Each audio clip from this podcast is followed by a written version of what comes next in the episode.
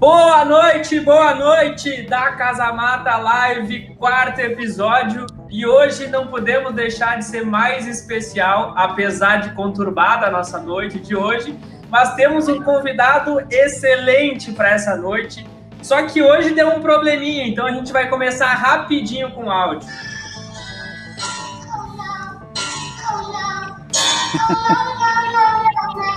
O Inter acaba de perder para o esporte no Beira Rio.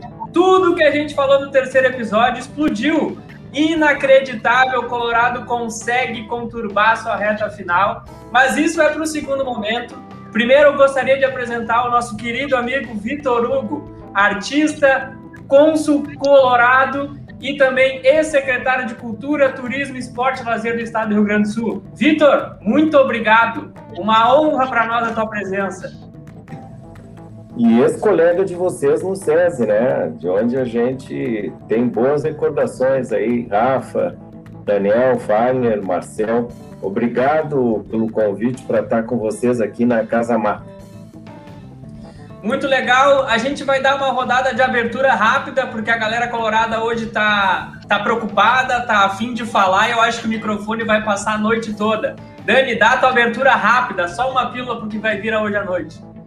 Boa noite, colegas. Uma boa noite especial, Vitor. Brigadaço aí por estar tá fazendo parte, enriquecendo ainda mais aí nosso programa. E para a galera que está acompanhando aí, nós vamos ter bastante aí dessa montanha russa que está sendo o Campeonato Brasileiro. Vai, Pete, dá uma quebrada nesse clima colorado. Bom, boa noite a todos, especialmente ao Vitor Hugo, nosso amigo que que hoje faz essa participação especial. Olha, eu estava me preparando já psicologicamente para ter que digerir o título do Inter já no próximo final de semana e acho que vou, vou poder me recuperar dessa aí. Então vamos lá, um bate-papo aí. Marcel, a promoção de latão na cerveja nesse final de semana acho que passou para o próximo, né? Boa noite, meus amigos e minhas amigas. Boa noite aí especial ao nosso parceiro Vitão o Inter se atrapalhou. O Inter se atrapalhou, vai colocar mais emoção no campeonato nas, nas últimas três rodadas. Time que quer ser campeão não poderia fazer isso hoje. Isso a gente discute depois. Hoje, para me acalmar, só uma música mesmo do nosso amigo Victor Hugo. Não podemos de ter Vitor Hugo e não cantar. Vitor, dá uma prosa para nós, uma palhinha. Vai que é tua. Mas depois, quando a gente falar um pouco mais sobre a rodada de hoje, eu vou contar para vocês qual é a minha ligação com o Esporte Recife, viu? Eu sou Opa. colorado Opa. e Esporte Recife. Olha aí, ó. Já que pediram uma música. Aí! A gente só tem a agradecer essa presença. Olha a que ponto chegamos, amigos, hein? Quarto episódio, esse vai até o céu, eu acho. Galera, a gente tem que falar então do Inter. Vamos abrir, mas antes eu quero fazer uma pergunta para o Vitor Hugo. Vitor Hugo, cônsul cultural do Colorado, como foi organizar a festa da Libertadores, a homenagem para aquele time do Grêmio em 2017? Eu sei que tu deve ter história quanto a isso. Então, antes de nós abrir sobre o Inter, eu queria só que tu me desse essa pílula, só para nós relembrar esse assunto. Tá, mas começou me botando já, né? mas sabe que isso aí que o Rafa disse aconteceu em 2017, que durante os quatro anos da gestão do governador Sartori, eu estive com ele, é, comecei como secretário de Cultura e à medida que o governo foi evoluindo, o governador foi fundindo as secretarias, né? E eu terminei os dois últimos anos como secretário de Cultura, Turismo, Esporte e Lazer. E quando o Grêmio ganhou a, a ali começou já o seguinte, ó, como a OSPA é vinculada à Secretaria da Cultura, a gente combinou com a OSPA e eles tocaram, foi muito bonito, fizeram uma matéria, acho que do Jornal do Almoço, a OSPA tocando o hino do Grêmio. Foi muito legal isso.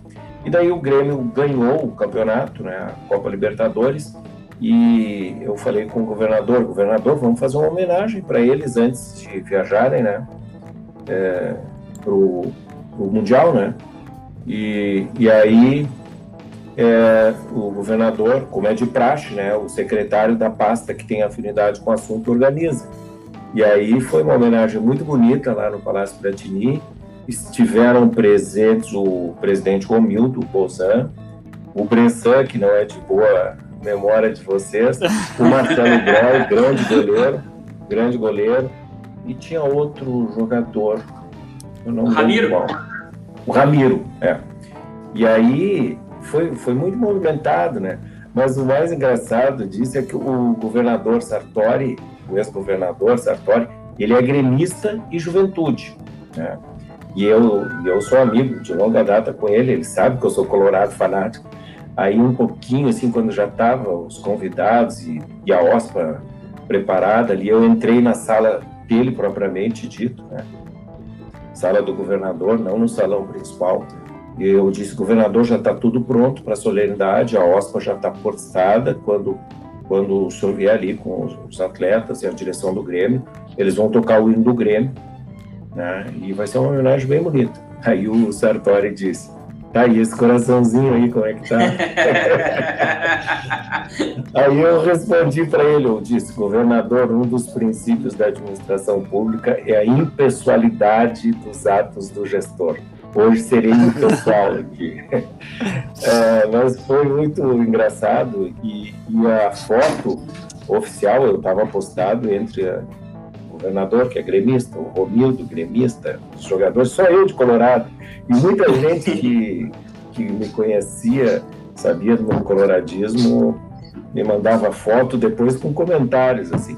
Mas foi muito bonito, sabe? Eu espero um dia, não vou dizer que vou voltar a essa função pública, né? Mas é, eu acho que talvez se um dia fizer para o Colorado, melhor ainda. Mas fiz para o Grêmio. E, e, tu quer ver uma outra coisa que isso aí me mudou? Eu, eu lá em Caxias, eu era minha preferência era o Caxias, né? E não o Juventude.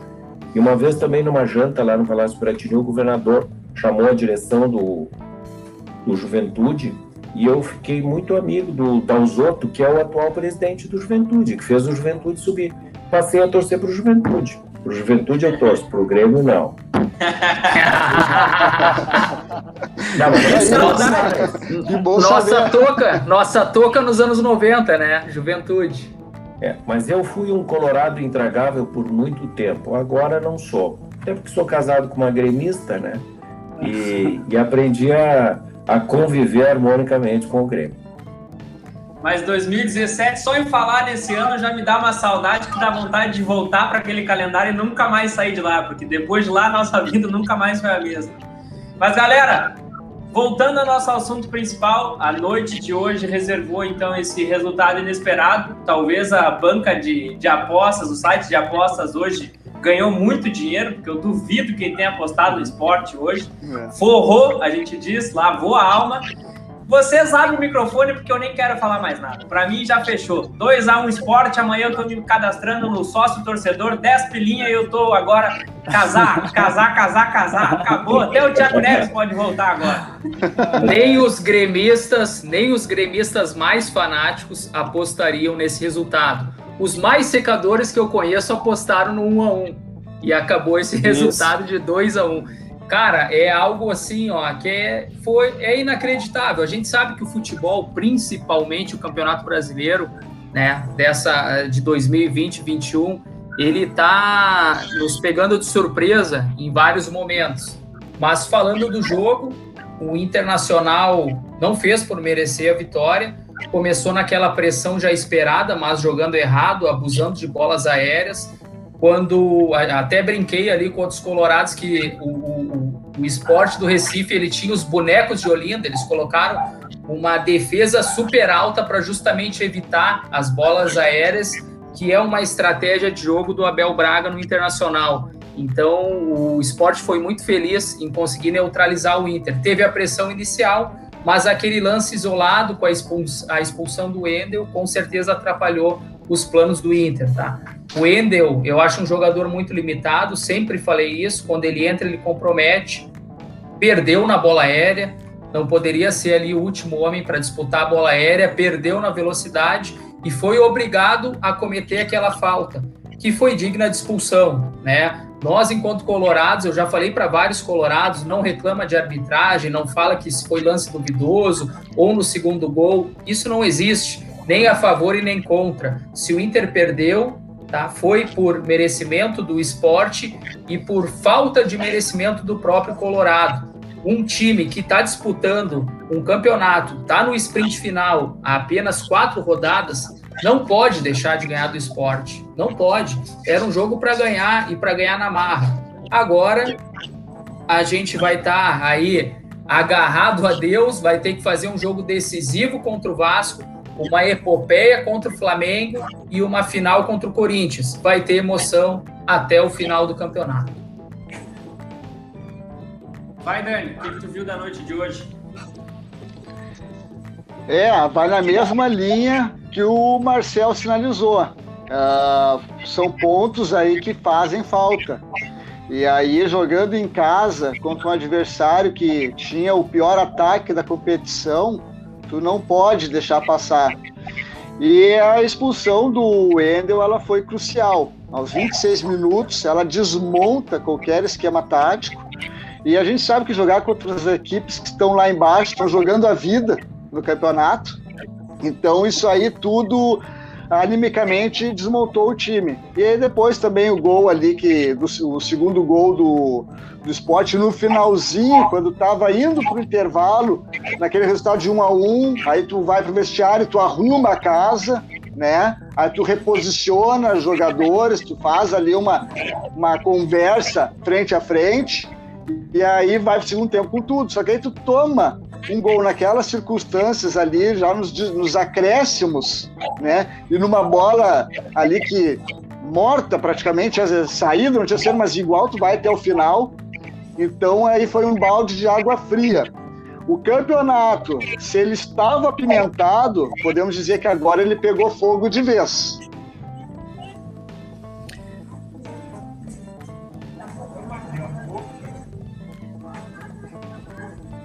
Tá fechado, Rafa?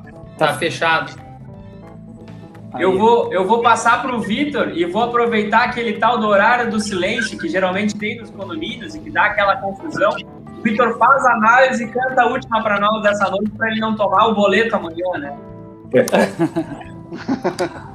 É, bom, vocês sabem de esporte, né? São profissionais da área. É, eu vejo a análise que eu faço: futebol é um esporte coletivo mas hoje nós sucumbimos por três falhas individuais é, do Rodrigo, o, o, Rodrigo Dourado, perdeu uma bola, comprometeu.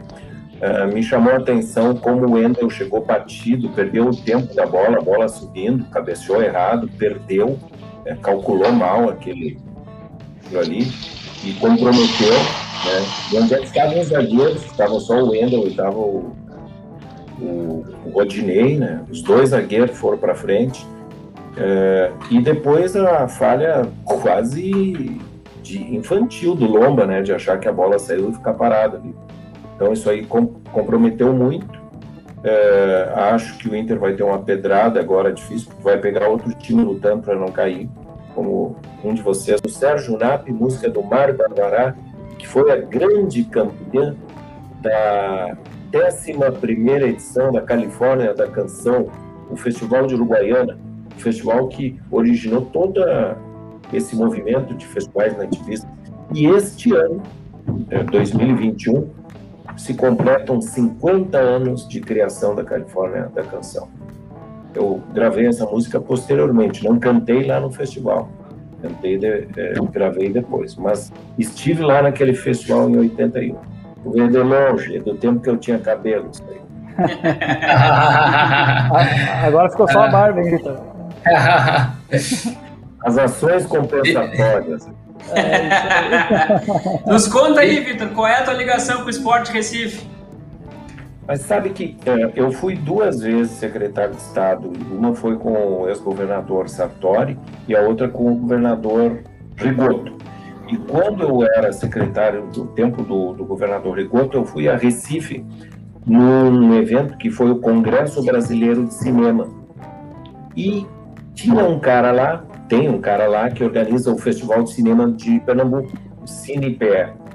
E aí eu estava no hotel lá, e a época o meu filho era, meu filho que agora está com 24 anos, ele era mais, mais novo, né? Isso aí foi em 2005, 2006.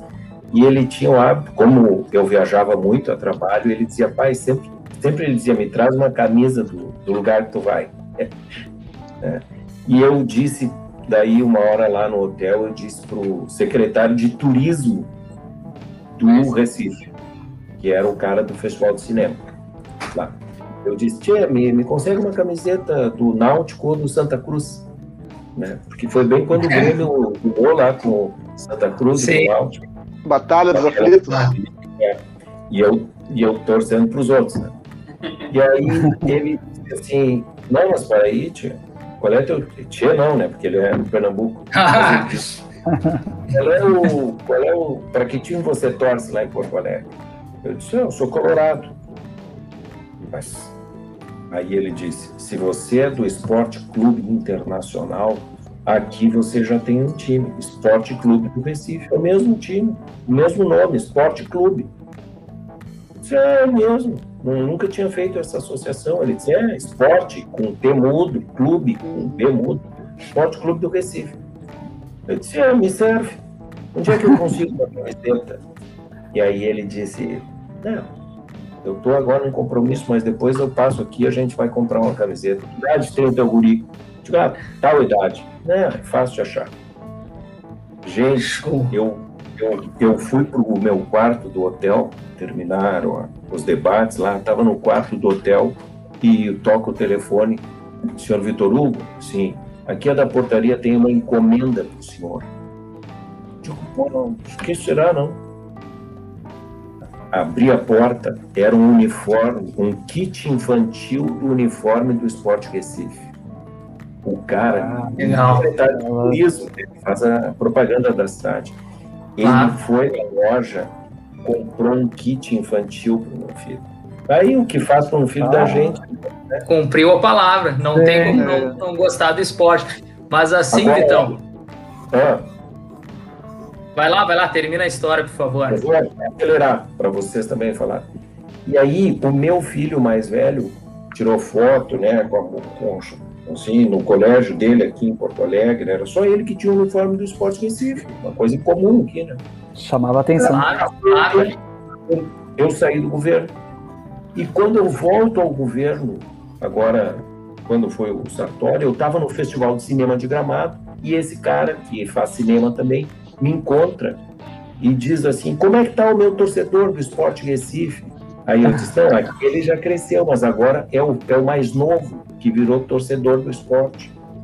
E aí peguei o telefone e liguei para o meu filho, e o meu filho já saiu cantando: casar, casar, casar. Muito bacana. Você sabe o que aconteceu? Aí eu não sabia. O nome desse cara é Alfredo Bertini. Ele tinha concorrido à presidência do, do Esporte Recife e perdeu. Mas ele era um, da, um dos diretores Sim. lá do clube. Ele Vai, fez o seguinte: me dá o, me dá o telefone do teu filho que eu vou dizer para o presidente do clube ligar para ele. o presidente do Esporte Recife, o Martorelli, na época, ligou para o meu filho e disse: Gustavo, aqui é o presidente do Esporte Clube Recife. E o Gustavo, pô, sim. O Esporte Recife vai jogar em Porto Alegre. Eu quero convidar você para entrar com a delegação no estádio. Bah, que legal. no jogo de esporte e Inter, quem, e deu a casualidade do, do treinador do esporte na época era o Paulo Roberto Falcão. Ah, sim, é? sim. Quando eu fui ao, aí, e mais, eles mandaram a, a, te, a, televisão do esporte, foi na casa dos meus filhos, contar a história do, do os, os meninos que torcem para o esporte. Aí ele contou como é que ele virou do esporte, ele foi no treino, ele ganhou a camisa do Magrão e do Durval. Oh, legal. E ele entrou no ônibus Beira Rio junto com, junto com o presidente, assistimos lá da, da, do espaço reservado do Esporte Recife. Foi a entrevista. O Gauchinho, que é torcedor do Esporte Recife. que baita história, Vitão. Que legal. É, hoje eu estou triste pelo Colorado Mas claro, claro. Não, e, de alegria, e assim, o esporte é, tá, tá escapando do, do rebaixamento. Do rebaixamento. E assim, Vitão, e assim, Vitão, assim, nós, enquanto colorados, estamos tristes hoje, né? E começamos aí te perguntando sobre Grêmio, aí tu traz uma curiosidade do esporte. Agora eu, como colorado, vou ser obrigado a te perguntar daquela linda reinauguração do Beira Rio em 2014. Eu estava lá presente enquanto torcedor na arquibancada, me emocionando. Eu fico pensando na emoção de quem estava lá dentro do campo participando disso tudo. E tu teve o privilégio aí, como cônsul, de participar e de cantar naquela reinauguração do nosso lindo estádio Beira Rio. Como é que foi essa experiência aí, meu amigo? Aquela é uma noite inesquecível. Terminou do, esse, o Marcel se refere ao espetáculo uh, que foi no sábado à noite, a inauguração do Beira Rio, e o jogo foi domingo, Inter e Penharol. Uh, aquela noite, praticamente depois, foi difícil dormir, sabe? E a gente saiu, vários artistas, uh, e foi uma coisa assim, a gente, aquele, aquele show foi ensaiado muito tempo antes, então a gente já estava indo ao estádio, vendo aquela aquela coisa do, dos figurantes, milhares de figurantes, né? aquela cena que, que aparecia como se fosse eles jogando terra sobre a água e, e a imagem ia mudando, assim, fazendo beira-rio. Né? E aí, de repente, eu tive a alegria de estar entre os cantores que o clube convidou. Eu fui um dos cantores que o clube convidou para nós cantarmos o hino. Lembrando para vocês que tinha uma orquestra montada especialmente né, com 100 integrantes tocando ali. É, e nós cantamos o hino do, do Internacional. Para mim foi uma coisa maravilhosa, né, essa, esse renascer do gigante da Beira Rio, até porque quando o Beira Rio foi, foi inaugurado em 69 eu não fui. E é uma, um aspecto curioso. Eu morava em Taquara e o meu pai, colorado, é, ele eu sou de uma família de três irmãos. Ele pegou os dois filhos mais velhos, o Paulo e o Carlos, e, e eu tinha só seis anos de idade, foi uma multidão aquilo ali. acabei não indo na inauguração do Beira Rio. Anos depois voltei para cantar na, na, na, reinauguração. Me lembrei muito do meu pai, que já tinha falecido, não viu isso. Agora, curiosidade: os meus dois irmãos que foram com meu pai na inauguração do Beira Rio são viraram pro, viraram pro Grêmio. É. e um programa na Rádio Amizade Virgínia, lá onde tu trabalhou, Rafa. Uhum. É o Paulo Bombachudo. Da... Como é que o cara colorado que vai na inauguração do Brasil vira gremista? O mais fanático era eu, né? Galera, eu vou só quebrar então um pouco do nosso papo da história para trazer o hoje. Mas para nós fazer a logística reversa, nós deixar o Pete abrir a flauta um pouco, né, para depois vocês destrincharem a tristeza. Pete, me dá uma assim, ó, tu parou para secar hoje ou deixou a TV desligada e viu o que ia acontecer e vamos ver, azar. E, então, o que, que aconteceu? Nós temos uma TV aqui que uh, a maioria, né, por sorte, é gremista, e aí toda vez que nós ligamos o jogo aqui no ambiente, o Grêmio ou perde ou empata. Então hoje Hoje até nós comentamos aqui, vamos ligar no jogo do Inter para ver se agora dá, dá sorte para nós. E aí não deu outra. Eu acho que o problema vai ser aqui com a TV mesmo. Mas assim, Vitor, uh, antes eu de. Eu deu essa televisão, eu vou buscar aí onde é que tá essa televisão. Vamos comprar essa TV. Eu quero fazer, na verdade, duas perguntas, duas perguntas para o Vitor Hugo. Na verdade, antes de fazer as perguntas, eu tenho que também falar que o Vitor Hugo tem uma ligação com, com Santa Rosa e eu tenho que deixar um abraço aí que ele vai gostar, que é do nosso amigo Wilson Kunzler, né? Ele não está na live, mas ele está sabendo aí. Deixar um abraço para ti aí do nosso amigo Wilson. Um... Santa Rosa, terra do Musicanto, festival lá que muitas vezes eu cantei, e o Wilson, o grande, o grande homem da cultura no, no SESI, contribuiu muito lá. Bom, tu sabe disso, né? Mas eu, eu tenho saudade de Santa Rosa, de estar lá com o pessoal. Bom, sabe que às vezes eu tenho um hábito, eu às vezes fico ouvindo o programa de rádio por internet, assim, eu começo uhum. meu dia assim, ouvindo a rádio de Uruguaiana, a rádio de Santa Rosa, às vezes eu escuto a rádio de Santo Antônio da Patrulha, que eu também sou patrulhense, estou muito aqui em Santo Antônio, uma forma de rever os amigos. Obrigado por essa lembrança aí do Wilson. É, legal. Vitor, olha só, uh, uh, uns dois episódios atrás, uh, aliás, no segundo, né? Uh, eu até comentei que o Inter uh, tinha batido no teto com relação taticamente, a fisicamente, a psicologicamente. Então eu, eu disse, olha, o Inter acho que chegou no teto e é um momento muito delicado para a equipe, né? Bom, teve aquele empate, hoje essa derrota. Então, primeiro, tu acha que o Inter bateu no teto com relação a todas essas condições? Essa é uma pergunta. E na sequência, a final do campeonato, tu acha que acontece no jogo contra o Flamengo ou vai ficar para pôr no DVD contra o Corinthians? Eu, eu tenho essa tua tese de que bateu no teto, ela pode ser bem procedente. É um ano muito atípico, né, em termos de preparação física mas é, todos me parecem que estejam batendo no teto, ou muitos, né? Não sei se o Flamengo, o Flamengo começou a acordar agora. Eu não entendo muito de preparação física. É, acho que o Inter vinha muito bem em termos de preparação física e é como é, é tudo, é o emocional, assim, eu não sei, eu ainda tô eu tô com receio de que tenha batido do teto, espero que não, e espero que, que os outros também não, não, que o Flamengo não deslanche também, né? Porque hoje nós estamos na frente, pragmaticamente. Então, se continuar assim, ainda dá. Tu acha que a, a, final, a final, então, se consolida contra o Flamengo, né, que é o confronto direto, ou ficamos para pôr no DVD aí contra o Corinthians, que é esse, esse clássico nacional aí que rola bastante é, corneta também? Eu, eu diria que a final é direto, no cruzamento direto Inter e Flamengo. última rodada. Flamengo e Inter, lá, lá em Flamengo. Isso, isso, lá no Maracanã.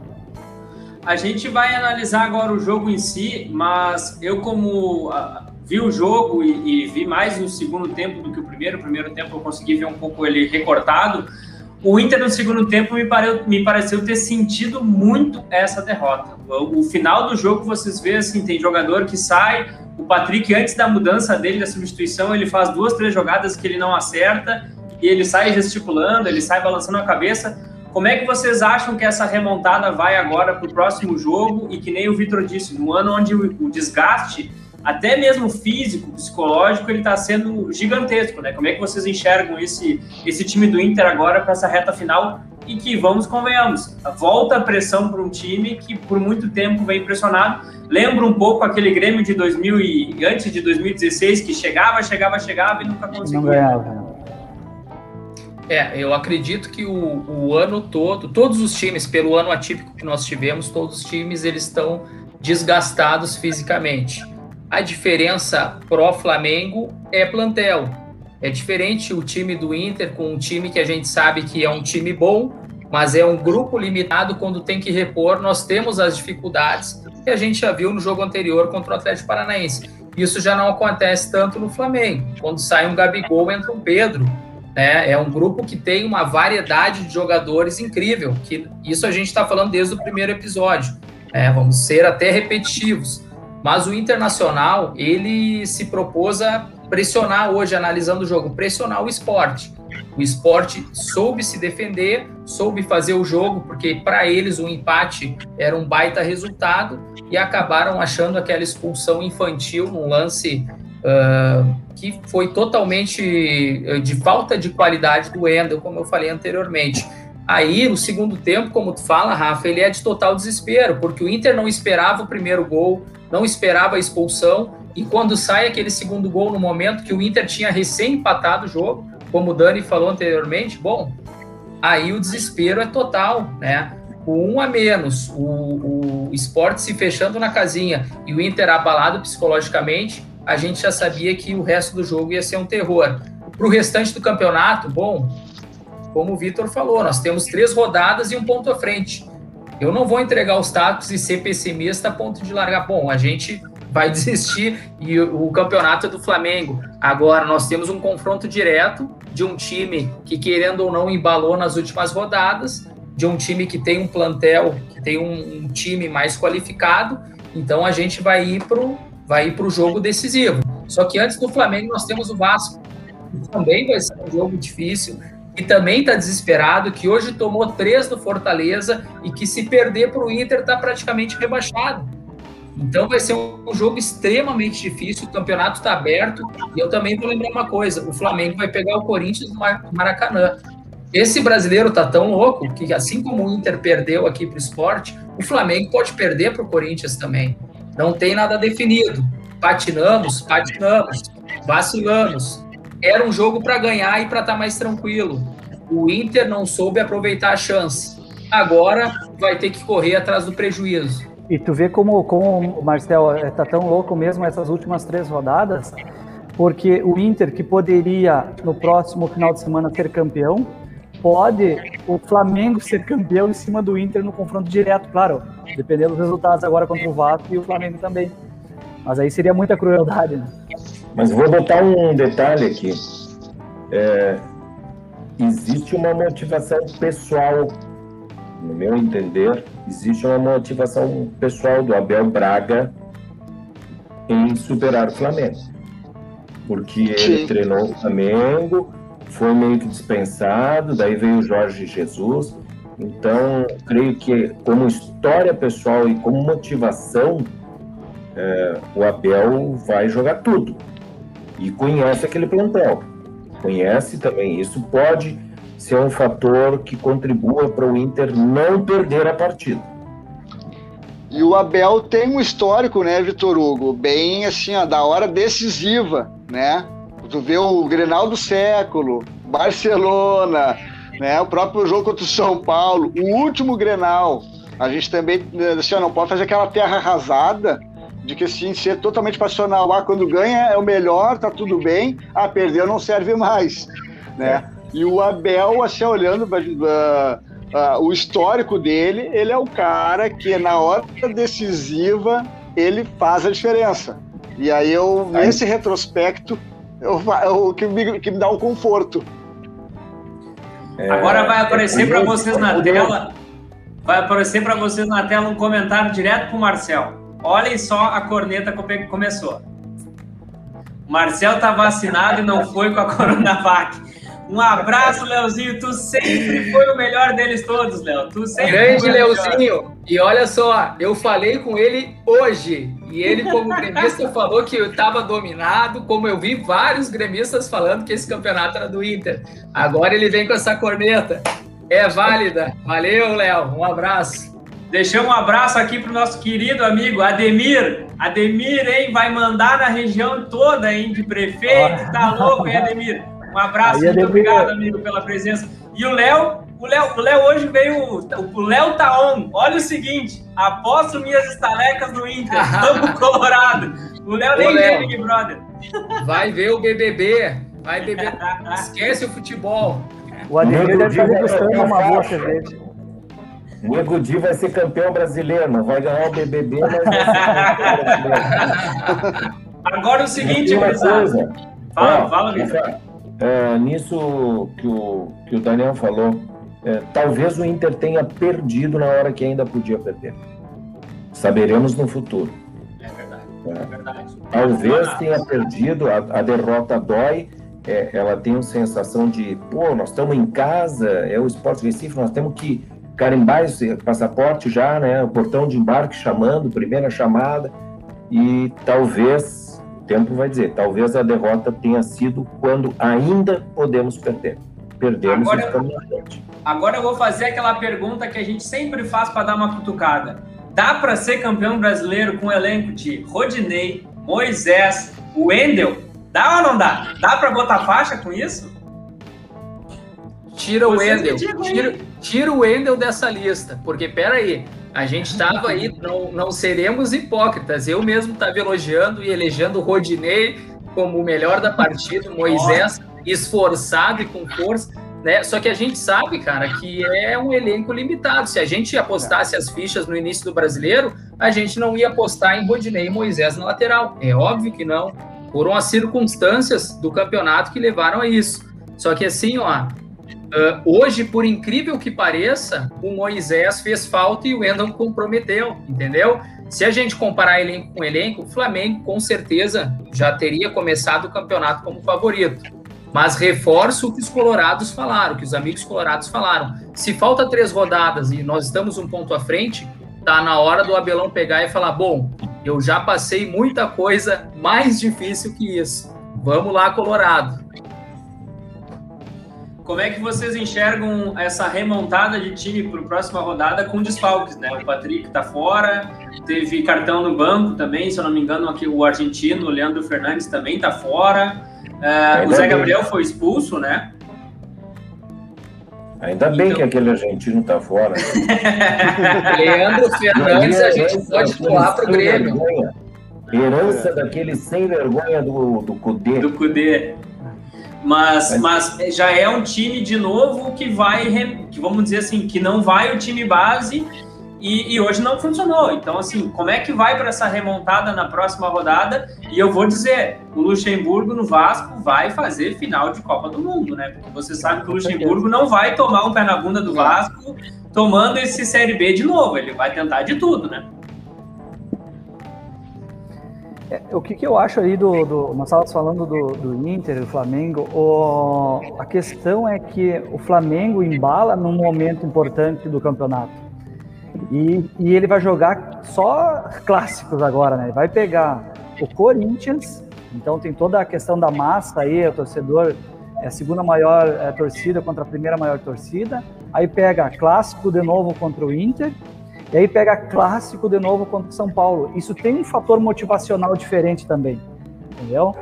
Agora, uh, o Internacional tem a seu favor o Abel Braga, né? Que, como o Marcel disse, ele já tem essa cancha, ele já, ele já passou por isso, ele sabe que pode escorregar entre os dedos esse campeonato. Então, por mais que do outro lado venha o Luxemburgo também, que vai montar o time muito bem para ganhar esse campeonato, o Abelão ele, ele já sabe como fazer isso. Então eu acredito na vitória do Internacional contra o Vasco da Gama. E aí realmente vai ficar na, na final no Maracanã. O Pete, no domingo a tua academia não funciona.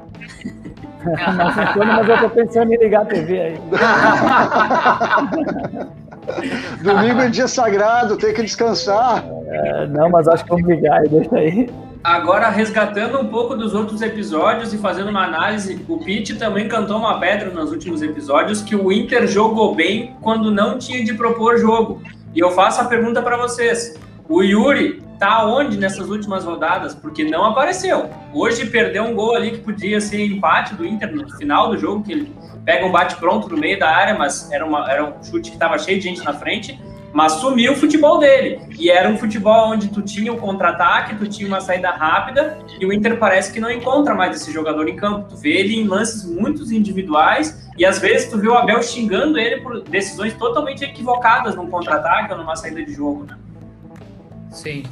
É, eu acho que assim, ó, a análise a gente tem que fazer num contexto. Nós, como torcedores, muitas vezes somos passionais e depois de uma derrota, eu abri o episódio falando, inclusive, que time que quer ser campeão não pode perder para o esporte. E finaliza o programa falando a mesma coisa. Só que vamos analisar os últimos jogos e ver que o Inter hoje, ele fez uma pressão, ele dominou a parte do jogo até a expulsão, só que ele estava fazendo a pressão errada, que a gente chama. É, ele estava botando bola na área o tempo todo, e isso todo mundo falava, bom, então coloca o Abel, coloca jogadores de característica de maior imposição física e com característica de cabeceio, que não é nem a do Caio e nem a do Yuri. Eu não vou defender o Yuri também, mas a gente sabe que não vai manter uma média fazendo gol a todo jogo, como também o Galhardo também acabou caindo. Mas a gente sabe que ele teve uma chance clara de gol no segundo tempo, e antes disso não. Mesmo com a pressão do Inter no primeiro tempo, ele não teve uma oportunidade clara de gol como último homem. Se ele não tem a característica de centroavante, ok, vamos rever isso. Mas ele é o último homem no esquema do Internacional. Nós temos o Caio, que joga aberto, um jogador de velocidade, e o Yuri, que é o último homem e precisa ser abastecido. E hoje ele não foi abastecido. Acho que o Dourado também, que vinha jogando muito bem, hoje não foi o mesmo Dourado, né? Além da falha, ele também, independente da falha, na hora que que tinha que começar esse jogo ali eh, do meio para apoiar os, o, o Edenilson e o, e o Patrick também não foi o mesmo jogador, né? É, então, Não sei, né? Agora, e o Galhardo, será que não pode fazer uma diferença ainda? Será que encerrou o campeonato do, do Thiago Galhardo? Faltam só três rodadas e, e, e, ele ficou um bom tempo fora, né, Guriz? Então, assim, como é que volta o Thiago Galhardo para essa equipe? E vou te dizer, que nem o Vitor disse, eu concordo, acho que, que tá fazendo falta. Chegou um ponto que faz falta. O time do Inter não consegue chegar da mesma forma. Hoje é uma pena aquela jogada do Caio Vidal não ter entrado, porque ele fez uma jogada já totalmente desgastada, ele já tinha até pedido para sair e arruma um lance individual total, mas ele bate bem na bola, a bola acerta na trave. Mas vamos dizer de novo, a bola não está chegando na frente. E me lembrou muito hoje essa análise que o Vitor fez dos volantes do Cudê, né? Aquele jogo apoiado só para o Cuesta e o Cuesta lançamento para frente a bola não está indo para frente do time do Inter. Se procura muito Cuesta para fazer uma ligação direta, mas tu não tem no Yuri Alberto algum, uh, um, um, centroavante que vá disputar corpo a corpo para ficar com essa primeira bola, né? Então, tu vê que a hora que entrou o Abel Hernandes, o Inter começou a jogar um pouco mais no terço à frente, que o Edenilson e o Patrick foram avançando, mas daí tu já tá cansado, tu jogou um jogo, um 20, quase 75 minutos do jogo com a menos, né? Então é difícil. Que faz uma baita diferença, né? O a menos é. ali, né? É, é, aquela expulsão é, ali foi crucial. Vai, Dani. Não, aquela expulsão ali, ela custou caro. A equipe acusou e é natural. Quem tá, quem tá, tá com a posse de bola, aí tu fica com um a menos, aí desmonta todo o time. E aí concordo que acho que o negócio do Galhardo era bom financeiramente para o clube, baita de um negócio, mas logo que se confirmou o negócio, eu, eu fiquei com aquela pulguinha atrás da orelha, né? Ah, o time tá montadinho, tá encaixadinho, ok. Há uma semana atrás tava tudo maravilhoso, né? Mas é aquele pensamento assim, se o Yuri Alberto se machuca, e aí tu precisa contra o Corinthians, tu vai com quem? Aí tu vai é. com Leandro Fernandes, complicado. É. O Ariel, o Abel, Abel é. também não é o cara, não é o cara pra também. 90, é, pois é. E o Galhardo, é. não queira, ele tem, né? É um dos artilheiros do campeonato, então é importante ter ele nessa reta final. Essa reta final são três jogos. É, o Inter, o Inter fez. O Inter vai, vai precisar de jogadores mais experientes na reta final. Essa é verdade. O Galhardo tá ali também. Independente, eu até falei, cara, ele não tá totalmente recuperado, tá voltando azar. Agora é o momento de colocar os jogadores mais experientes aí, mais cascudos. Agora o Dourado é uma coisa assim que a gente até estava comentando hoje entre nós de como ele modificou o time do Inter positivamente, né? E do futebol de qualidade que ele joga. Por isso que eu acho que o jogo de hoje foi totalmente atípico. Para mim foi a pior partida que o Dourado já fez. Ele não conseguiu encaixar, ele não conseguia acertar passes de dois metros, né? Tanto que ele errou também no gol que nós tomamos. Para mim foi a pior partida. Então, assim, ó, fizemos uma partida uh, ruim de exceção, só que a gente não pode fazer terra arrasada faltando três rodadas. Então, bola para frente. Acredito que vale a pena também apostar no Galhardo. Vitor, para nós falar mais um pouco contigo, me conta como é torcer em tempos de pandemia. Tu tem alguma preparação diferenciada? Tu tá fazendo, tem algum ritual? Como é que tu tá acompanhando o Inter em casa? Porque eu sei que tu ia direto no Beira-Rio, né? É, é, eu tinha até minhas cadeiras locadas lá, agora estou só como sócio comum. Mas é, tu sabe que eu sou um torcedor silencioso, até no estádio. Eu sou um torcedor assim, meio água morna. Eu gosto de observar a partida, eu não gosto de ficar pulando, gritando. Eu que sou músico, acho que o, não, não gosto de ficar perto de charanga, que os caras ficam tocando. eu acho que é coisa de velho, né? Ou eu tenho que ver uma Copa do Mundo. Tenho que ver uma Copa do Mundo, que é tudo assim. Eu gosto de, de ficar em casa observando. É, nem, nem sou assim de, de pular, gritar, assim. E com esse negócio também que, as, que as, os vizinhos gritam antes do gol, aqui, não sei. dá, um delay aí.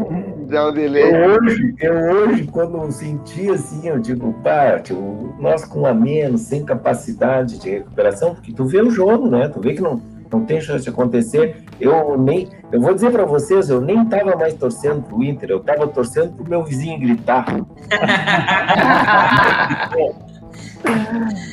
Então é isso, rapaziada. O Inter tropeçou na rodada. A gente falou no último episódio domingo e a gente comemorou os pontos perdidos do Flamengo, mas no final a gente sai de um saldo que o Flamengo tirou um ponto dessa briga. Estamos indo para o sprint final em três jogos e o Flamengo, segundo colocado, tem um ponto a menos que o Inter. O Atlético está jogando agora e está a seis pontos, podendo diminuir para três. É um brasileirão inacreditável, já passamos por tudo e a reta final promete muito. E nos próximos episódios eu tenho certeza que a gente vai prosear muito e vamos resenhar muito sobre isso. Pete, me diz uma coisa: bater em morto é fácil, né? O nosso time corre contra morto, correu contra o Botafogo. Uma pena o Botafogo, mas é o seguinte: eu quero ver correr depois, eu quero ver dar pressão em 5 a 2 depois. Eu lembrei do, do Dani, porque o Dani disse que o Botafogo é aquele vizinho bom que todo mundo quer ter, né? Não faz barulho, não incomoda ninguém. e aí lembrei. Se fosse uma pessoa. É, se fosse uma pessoa, seria um vizinho que o cara quer ter sempre, né? E, bom, aconteceu o que aconteceu com o Botafogo também, não tinha time para estar em Série A. Mas o Grêmio, o, o, Grêmio agora, é, o GPR começou, parece que despertar, porque estava encarnado tipo Luan no Grêmio, e agora deu uma despertada. O Grêmio precisa, uh, com urgência, pensar numa zaga nova, porque por mais que Jeromel e Kahneman sejam uma dupla quase perfeita aí, mas dá para sentir já que a coisa, principalmente pelo lado do Jeromel, então isso me preocupa com relação à final da Copa do Brasil. E eu acho que o Renato está pensando em preservar os dois justamente para, acho que finalizar, parece que finalizar o ano, né? Mas já, já virou o ano e a Copa do Brasil não terminou ainda, mas dá essa impressão. E o Grêmio, para essa continuidade de 2021, não vai ter jeito, tem que contratar ainda algum meio-campo aí. Até o presidente Romildo falou que o Soteudo né, tinha sido oferecido ao Grêmio e, e ele dispensou um pouco também pelo tamanho. Ele, ele, ele falou que como é que vai trazer um, um jogador venezuelano de um metro e meio, tendo Everton e, e, e PP, né, se não me engano. Então, mas era um, um baita nome para nós termos na equipe, né? Então, agora eu espero, se o Grêmio fechar esse 2020-21 com esse título da Copa do Brasil, meu Deus do céu, não, não, não precisa mais nada. Aí 2021 pode até terminar aí sem ganhar mais nada, porque estamos no lucro, né? Claro, e o Inter não, não levantar esse tetra, né? A gente, a gente tinha comentado anteriormente também, mas segunda-feira a gente tem que lembrar que começou um camisa 8 jogando e que faz muita diferença nesse futebol do Grêmio. O Maicon em campo melhora uns 3, 4 atletas ali facilmente. Tanto que o Mateuzinho voltou a jogar um futebol que há muito tempo não jogava. O Jean-Pierre mais perto do gol é o Jean-Pierre que a gente conhece, é alguém que pode dar um passe preciso para o gol, chega e faz uma finalização. Então, assim, o jeito do Grêmio jogar com o Maicon é um, totalmente um, e o jeito do Maicon, depois quando o Maicon não está em campo, é muito diferente. Eu acho que a maior preservação que o Renato tem que fazer nesses últimos três jogos é do Maicon, é fazer isso que ele está fazendo. Joga 45, 50 minutos e resguarda o Maicon para uma final da Copa do Brasil. Porque sem ele não está funcionando mais, não estava mais Mas aí, aí é a diferença, né, o, Rafa, de tu ter um time e um elenco, né? O Grêmio, se colocar essas peças, ok, o time vai bem. Mas se sair Maicon, se sair Jeromel, o time desanda, né? Então por isso que para Campeonato Brasileiro já não serve mais. Sim. Mas o Fagner, concordo contigo totalmente. Mas o Inter também sofre disso. Por isso que eu falo, o único time que não sofre disso é o Flamengo. O Inter, se ele perde peças, ele também já se desorganiza.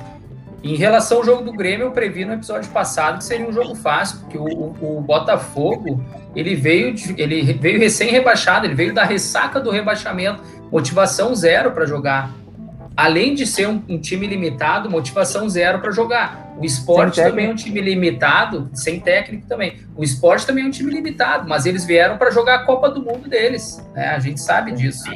Mas em relação ao Michael, é isso também. É um jogador muito experiente. A gente sabe que ele não vai durar ali pela questão do preparo físico, né? Uh, os 90 minutos, mas ele tem uma qualidade que os jogadores mais novos aí não têm. Então, eu acredito e quanto mais utilizarem ele no Grêmio, melhor vai ser. E, e não se compara a outros atletas ali que o Renato testou e não teve sucesso.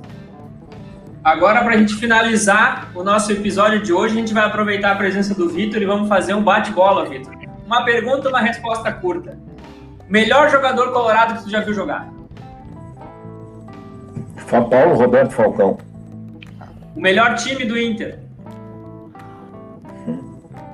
É aquele de 75. Abel ou Miguel Angel Ramírez? Abel. O Grêmio campeão da Copa do Brasil e o Inter da, da, do Brasileirão ou nenhum dos dois? Pulo essa.